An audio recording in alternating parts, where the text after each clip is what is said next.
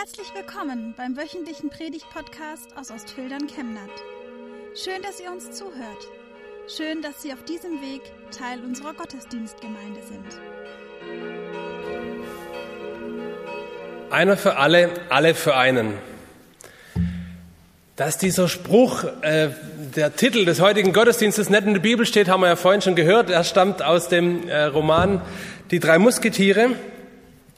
Aber was der denn mit dem Text für heute, mit dem Predigtext zu tun hat, das werden wir gleich sehen. Ich lese Römer 15, die Verse 5 bis 13. Sie haben den Bibeltext auch bei sich auf dem Platz liegen, noch mal in klein. Ich lese aus der Basisbibel. Diese Ausdauer und diese Ermutigung kommt von Gott. Er gebe auch, dass ihr euch untereinander einig seid, so wie es Christus Jesus angemessen ist dann könnt ihr alle miteinander Gott, den Vater unseres Herrn Jesus Christus, wie aus einem Munde loben.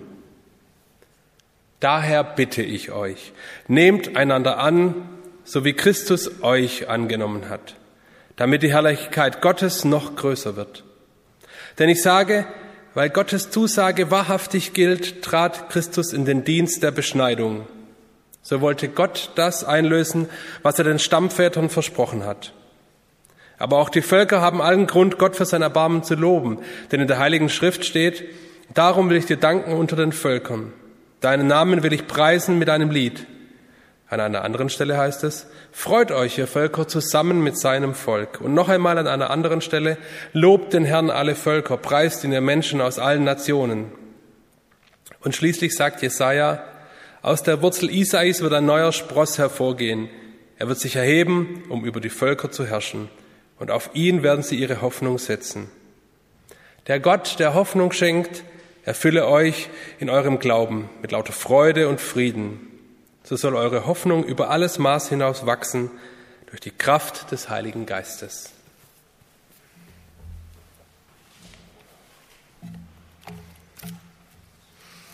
Kurzes Blitzlicht in den Hintergrund dieser, dieser Stelle, diesen ganzen Abschnitts, auch in äh, Kapitel 14, lesen wir schon, wie Paulus auf eine Situation in Rom eingeht. Nämlich, da gab es zwei Fraktionen, zwei Parteien, die sich so ein bisschen gegenüberstanden, vielleicht teilweise sogar etwas unversöhnlich, nämlich die einen, die gesagt haben, man darf kein Wein trinken, man darf kein Fleisch essen, und die anderen, die gesagt haben, die sogenannten Starken, die sagen, aber braucht man doch gar nicht mehr. Christus hat uns doch von allem befreit. Wir müssen uns gar nicht mehr an Gesetze halten, um gerettet zu werden. Wir müssen uns auch an diese ganzen Speisevorschriften und so weiter, müssen wir uns nicht mehr halten, weil Christus uns gerettet hat.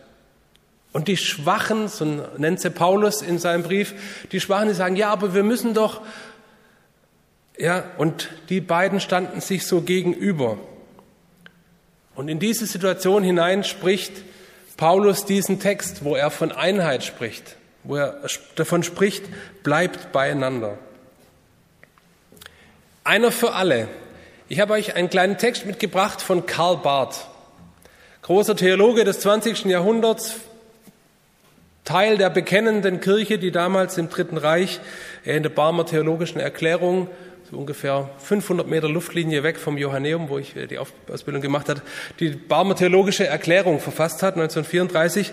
Und äh, Karl Barth schreibt, dass es Kirche gibt und Wort Gottes. Das ist darum und nur darum wahr, weil Christus uns aufgenommen hat. Aufgenommen wie einen Bettler von der Straße. Aufgenommen als Leute, die gar nicht daran dachten, noch denken konnten, ihn aufzunehmen, sondern wirklich nur aufgenommen werden konnten. Ich finde, Karl Barth trifft hier direkt auf den Nagel auf den Kopf. Er trifft den Kern. Wir konnten nur angenommen werden, aufgenommen werden von Gott. Zu mehr waren wir gar nicht fähig, mehr konnten wir aus uns selber heraus gar nicht tun. Wir wären selbst nie in das Reich Gottes gelangt, wenn Gott uns nicht angenommen hätte, wenn Gott uns nicht durch Jesus Christus in sein Reich gezogen hätte.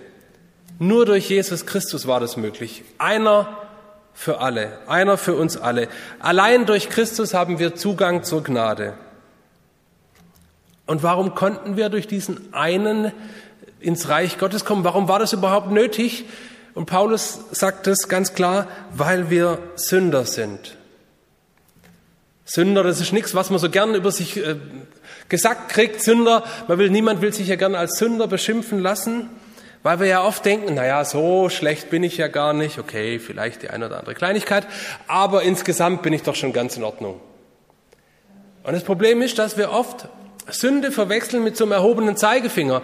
So, dass wir Sünde denken, na ja, das ist das dritte Stück Sahnetorte, das so Sünde gegen die schlanke Linie ist. Oder ich bin zu schnell gefahren, habe einen Punkt in der Verkehrssünderdatei in Flensburg. Aber Sünde ist nun mal was ganz anderes. Sünde ist diese grundsätzliche Trennung von Gott, dass Gott sagt, so mit dem alles, was du, was du mitbringst, das geht, das passt nicht zusammen mit dem heiligen Gott. Sünde ist, dass wir selber Gott sein wollen, dass wir oft genug denken, wir wissen alles, wir wissen, wie es im Leben zu gehen hat, dass wir selber Chef über unser Leben sein wollen. Das ist Sünde. Diese Trennung von Gott, diese, dass wir nicht mit Gott unterwegs sind. Sünde, die Beziehungsstörung zu Gott.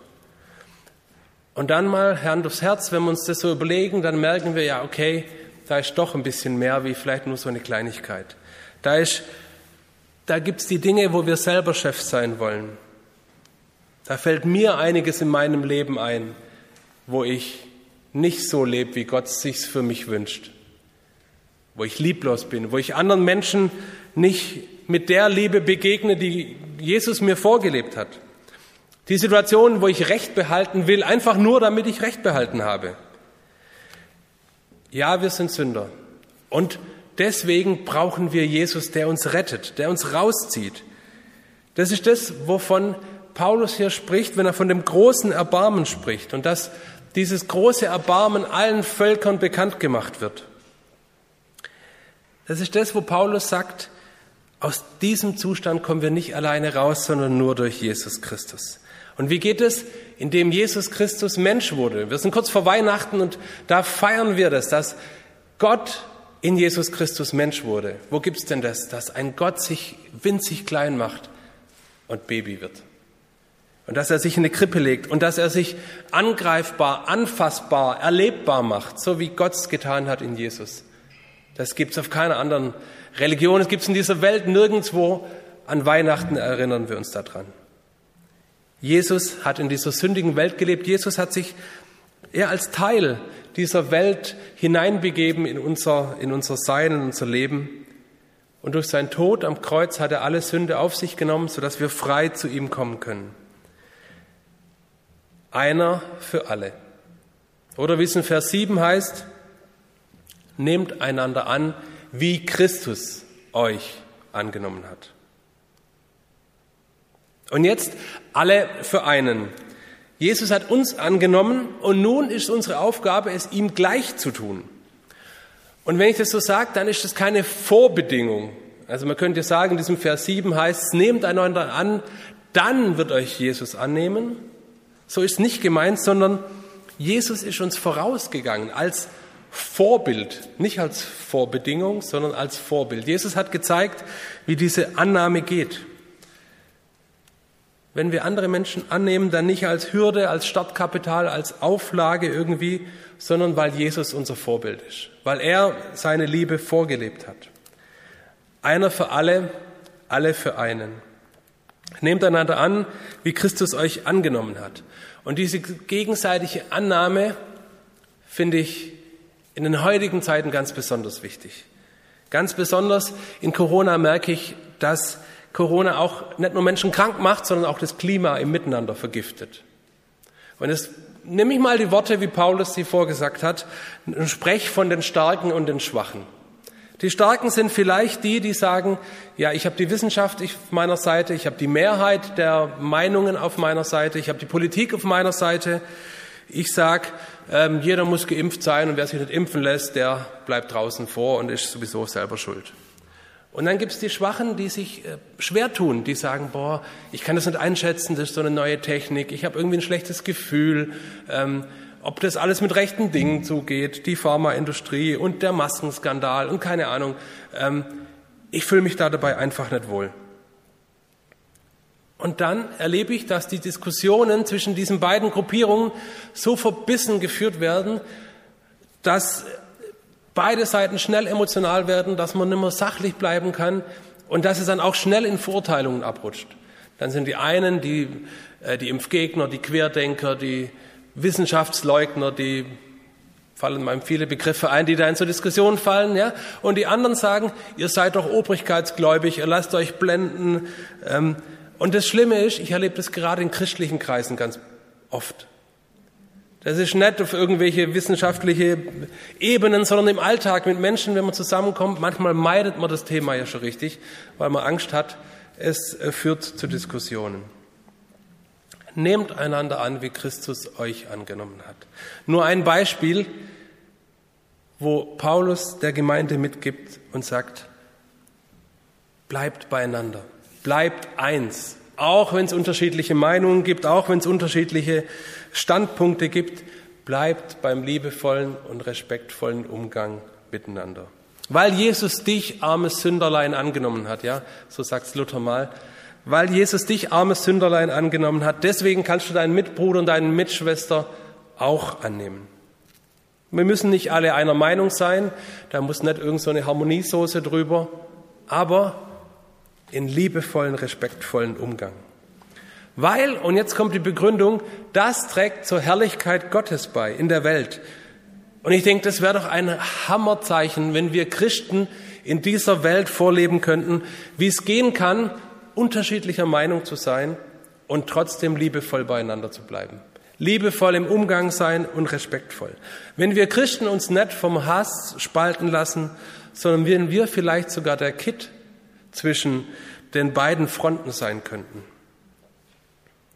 Das wünsche ich uns, dass wir eins sind, dass wir einig bleiben, dass wir Christen weiterhin an einem Strang ziehen, so wie auf dem Plakat für diesen Gottesdienst, dass wir alle gemeinsam an einem Strang ziehen, dass wir einander annehmen, weil Jesus Christus uns angenommen hat. Einer für alle, Jesus für uns. Alle für einen, weil Jesus uns angenommen hat, können wir auch andere annehmen. Amen.